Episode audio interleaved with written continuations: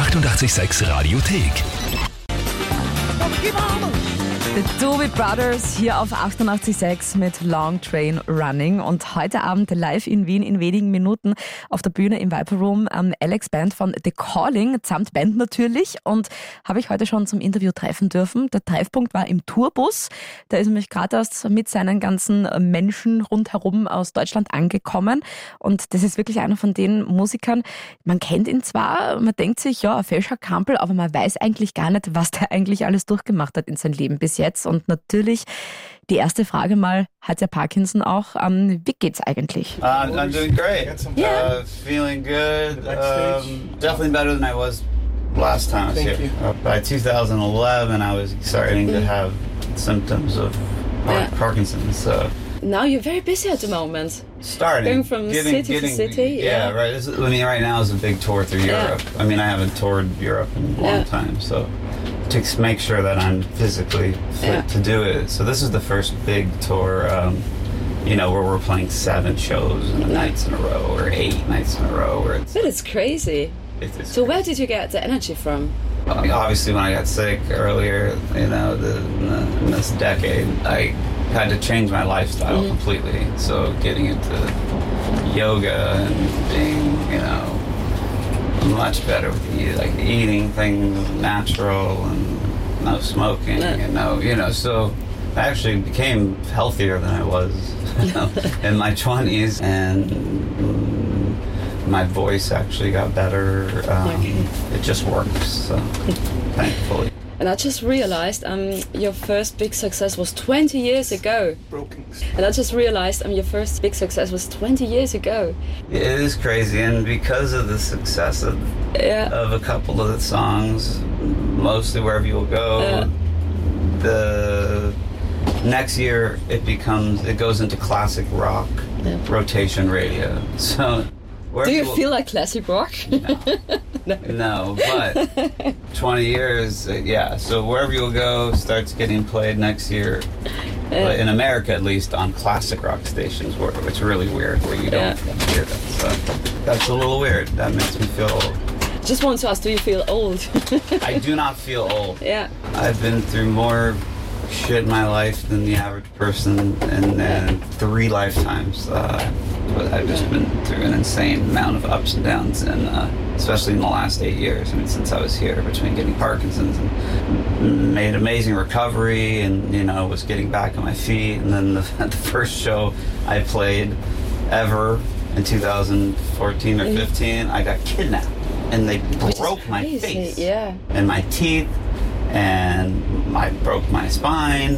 And it's a long story, but I almost was killed that night. And I finally found the guy, and he, he was was a really bad guy, and he got put in jail. So it's been a, it's been just a crazy struggle to get back into this. I had to have three jawbone transplants, uh, reconstruction of that, and literally two months ago, I just finally got teeth. They had to, they had to remove everything.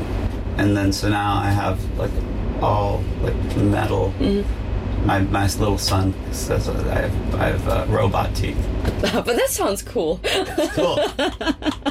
I tell him like when he's bad i'm like i'm gonna i'm gonna eat your toys half Ja, muss man sich wirklich vorstellen, der ist ähm, vor ein paar Jahren nämlich nach seinem ersten Konzert, nachdem er sich von Parkinson wieder erholt hat, entführt worden, wo auch schwer misshandelt worden ist. Da hat dann irrsinnig viel wieder hergestellt werden müssen und ja, seit ein paar Wochen erst, muss man sich vorstellen, hat er wieder ähm, ein richtiges Gebiss mit allen Zähnen. Und das sagt er scherzhaft immer, ähm, weil das ja mit so einem Metallgestell nachgebaut worden ist. Wenn das so nochmal schlimm ist, dann ist er einfach sein Spielzeug auf.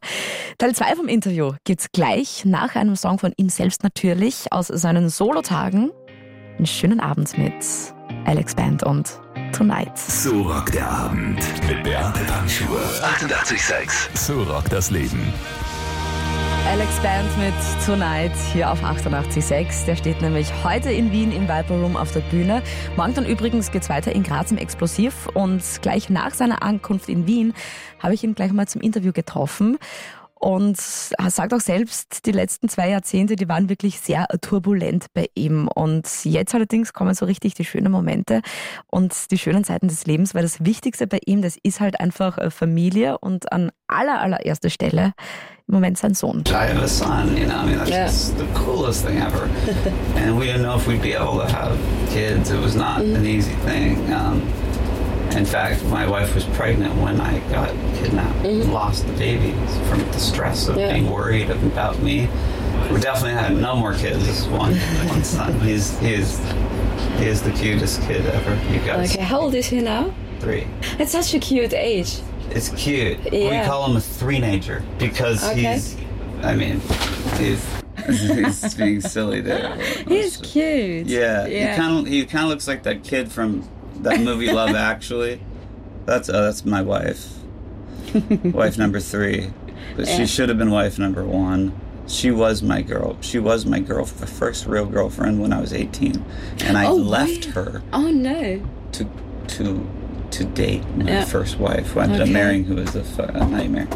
There, there he is. He's, oh my god, yeah. these eyes! yeah, they are my, so my, big. Yeah, he's got my. Oh my god, big, cute. wide, yeah. spread eyes, and yeah, I, I have. I'm a part American Indian, yeah. so I've got some Native American Indian in me. Yeah. yeah. Anyway, yeah, he's awesome. Yeah.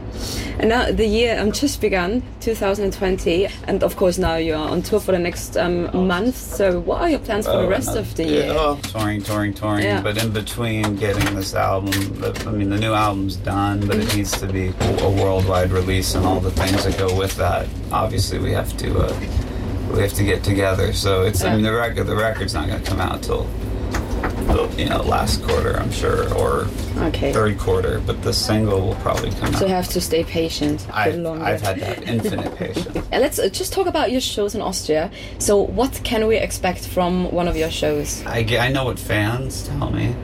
You know that there that there's a connection that they feel with the music when they see me live. Um, they're they feel that connection more, and it's just uh, every show we've played so far on this tour for the last two weeks is even even some some shows that were there were small audiences they were still great. I mean, people really are enjoying themselves and and uh, you know, but the show we put on is is you know playing all the people's favorite songs from all the callings stuff. I mean, the calling was me. I, it was just a band name that was stuck to an image that then then they we I hired people to play with me and then the record label made those people part of the image which was stupid because they were they were just weekly paid yeah. touring musicians. Okay. This is first time in 20 years that I have a group of guys that are not hired hands. They're they're uh, my friends. Okay.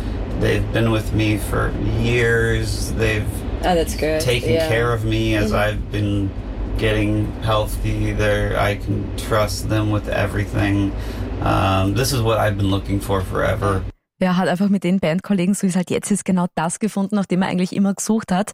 Ende des Jahres kommt dann auch ein Album raus. Der hat also viel vor und eine kleine Überraschung von Alex Band gibt's außerdem gleich noch. Und zwar natürlich jetzt mal mit einem Song von The Calling. Schönen Abend mit For You.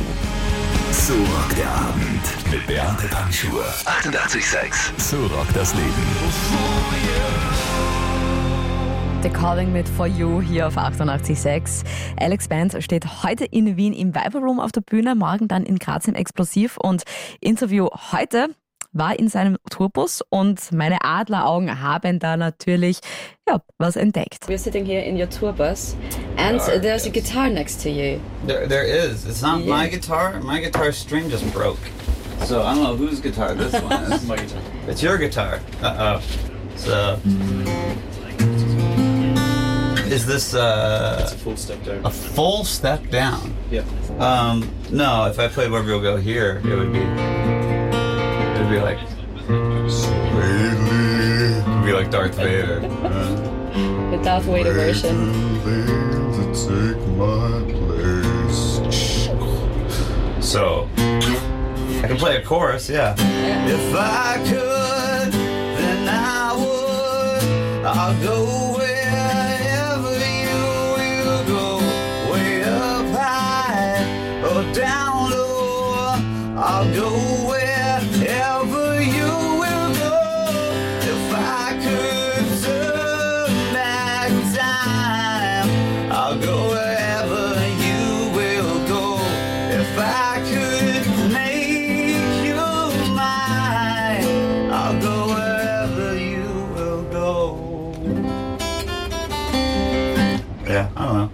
that's all I can do on this guitar right now. Thank you so much for playing the song. Sure. Yeah. yeah. Yeah, but come if they come to the show, they hear yeah.